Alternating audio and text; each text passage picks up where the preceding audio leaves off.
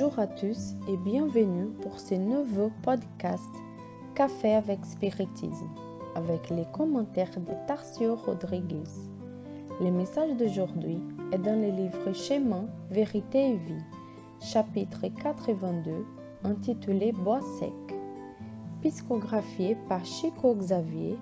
U. Emmanuel commente les versets 31 du chapitre 23 de l'Évangile de Luc U. Jésus dit En effet, si l'on traite ainsi les bois verts, qu'arrivera-t-il au bois sec Emmanuel dit Jésus est la vigne véritable, pleine de sève divine, répandant des branches abondantes, des parfums réconfortants et des fruits substantiels parmi les hommes, alors que le monde ne lui a offert que la croix de la flagellation et de la mort enflammante. Depuis des milliards d'années, le Sauveur a été là pour par excellence.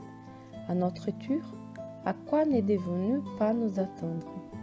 Créatures indentées que nous sommes, branches encore sèches sur l'arbre de vie? Lors de chaque expérience, nous avons besoin de nouveaux processus dans les services de réparation et de correction. Nous sommes des bois sans vie propre, que les passions humaines ont rendu inutilisables dans leur fureur destructrice. Les paysans mettent les tuteurs au péché lorsque leurs branches rabougries ne produisent pas. L'effet est bénéfique et gratifiant. Le martyr de Christ a dépassé les limites de notre imagination. En tant qu'être sublime de vie, il a su faire pour avoir voulu nous transmettre sa sève fertile. Comme des bois desséchés, à la chaleur du mal, nous souffrons par nécessité, pour notre bien.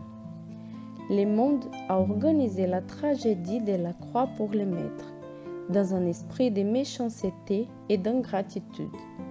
Mais nous autres, si nous avons des croix sur les chemins de la rédemption, ce n'est pas parce que Dieu est rigoureux dans l'exécution de les lois, mais parce qu'il est le Père aimant de nos âmes, plein de sagesse et de compassion dans les processus éducatifs.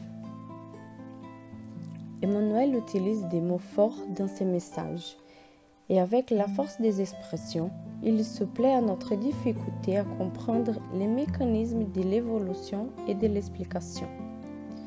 Il nous rapporte la parole de Jésus pour les femmes qui pleuraient en voyant la souffrance du calvaire. Les maîtres se tournaient vers elles, qui souffraient tant de flots imposés à cet homme, si pur, si bon.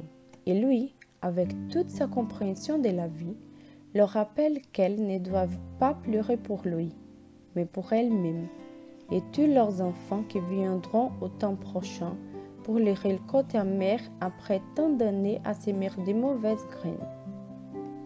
Le temps est venu et nous sommes ces fils de Jérusalem auxquels Jésus fait référence. L'amertume et la douleur du moment sont les fruits des nombreux siècles durant lesquels nous avons été réticents à sacrifier nos intérêts mesquins pour coopérer à la mise en œuvre de ces royaumes de paix et fraternité.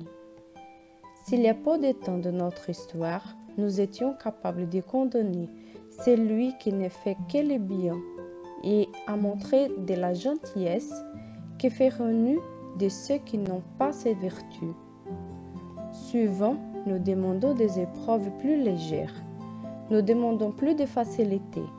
Mais si nous avions plus conscience de ce que nous pouvons être, nous demanderions en vérité des épreuves plus dures pour qui, après avoir surmonté ces difficultés, nous en sortirons plus forts, plus éclairés.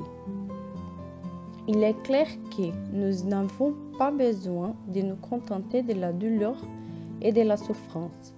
Au contraire, les épreuves existent pour exercer notre intelligence, pour que nous apprenions à penser à des solutions chaque fois meilleures, pour améliorer nos vies et pour résoudre nos problèmes humains mais nous nous plaignons tant des mots actuels, sans prendre l'attitude de nous unir et dialoguer pour trouver une solution rationnelle à ces problèmes. Jésus a tant souffert et malgré cela, il a eu de la courage de consoler ceux qui s'y désespéraient au calvaire et l'intelligence de pardonner à ceux qui lui l'avaient condamné, car il, connaissait la fragilité humaine dans ses illusions passagères. C'est pourquoi le moment est venu de rénover nos valeurs. Il est très important que nous nous rappelions des erreurs du passé, mais d'y penser afin que nous ne les commentions plus et que nous nous concentrions à faire du mieux possible ce que nous pouvons déjà faire pour ceux qui nous entourent. Beaucoup de paix et jusqu'au prochain podcast Café avec Spiritisme.